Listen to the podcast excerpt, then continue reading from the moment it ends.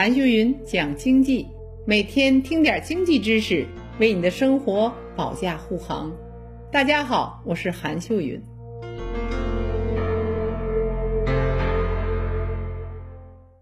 大家来看，就把这个我在银行的贷款打好这么一个包，打完这包就把这包开始卖了，找到美国投行，说投资银行。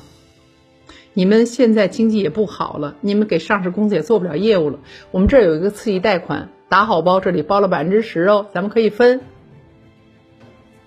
我拿五，你拿五，咱们把这包给分了。结果投资银行被说动了，大家听好了，本来在各家银行的一个刺激贷款，一打好包变成刺激债，投资银行拿走了，然后卖给全世界。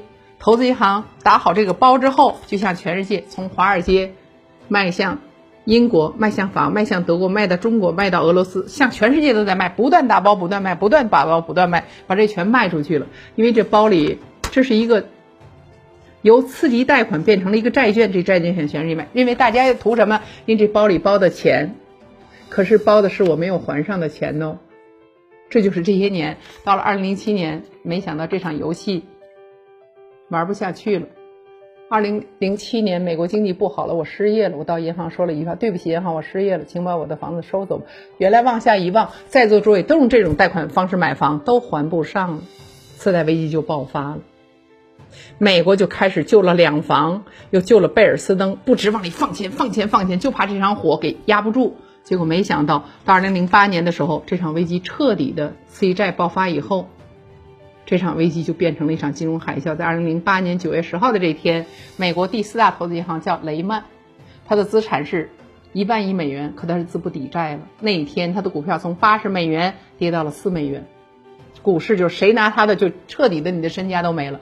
跌到四美元的时候，韩国银行觉得合适，就准备去买。韩国银行买的时候这样说：“嗯，我们希望你们政府出来给他做个担保。”美国财政鲍尔森当时的鲍尔森不能担保，因为不知道他动有多大。嚯！你不担保，不买了就走了。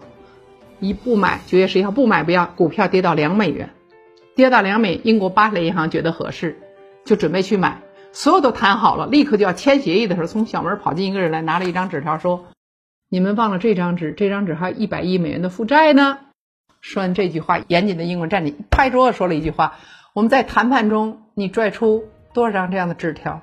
如果我们今天真把你买了，这不是无底洞吗？不买了，站起就走，股票就哗啦跌。美国财政部长鲍尔森头上冒着大汗，九月十三日早把所有华尔街的金融机构招在一起，说大家一定要拿这个钱救一救雷曼。他不是这场危机倒下第一张骨牌，如果他倒下，谁都难以幸免。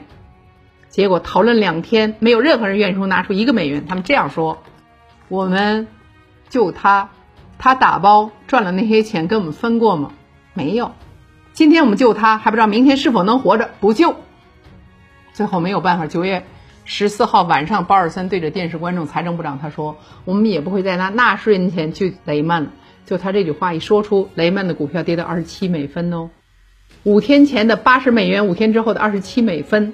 最后九月十五号早上起来，雷曼总裁对着电视观众说了一句话：“我宣布雷曼破产，不是不救吗？我先死，死给大家看。”就因为以雷曼宣布破产这一天开始，人们就在想，有了这么大资产价值一个大的投资银行，在资本上呼风唤雨一百五十八年，经过两次两次折位，经过了所有的灾难，它都活着。这次倒下，谁还能活？就因为这个多米诺骨牌一推开不要紧，整个美国就爆发了零八年的那场金融海啸。最后，人家投行把这个债所有人买完之后，又去保险公司做了个保险，等于谁来买这张单？保险公司买。他们整个道道道都转出去，就保险公司要倒下啊！美国有一个特别大的保险公司，就不说它的名字，特别大的保险公司说：“赶快来救我，不救我倒下比雷曼还惨，一天就损失十万亿，两天就二十万亿。”最后美国政府头上冒着大汗，用八百五十亿救了保险公司，又救三大汽车公司。三大汽车公司是这样子啊，咱们要救他们？让他们到国会去。得去指证一下，凭什么要救你呢？然后国会议员都坐好了，就等着。三大汽车公司总裁一走进来，然后那个国会议员都很生气的问他：“你们三人是坐着直升飞机来的吧？”“嗯。”“你们现在举手，谁愿意把直升飞机卖掉，我们就救你。”没人说话，三个老板都这样没理，看一眼。最后说：“汽车公司是美国的骄傲，你们为什么也跟趁这乱招我们要钱呢？”提前没跟您说。其实我们汽车的行业特别差，我们现在每一年都二十亿的赔。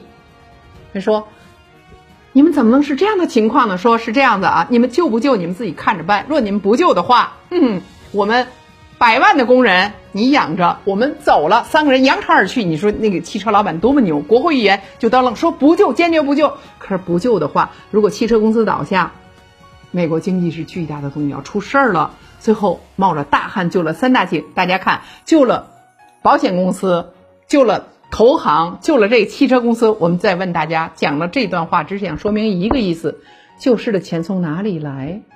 经济学只研究一件事，钱从哪里来，再到哪里去。好了，这一期就到这里，让我们下一期接着讲。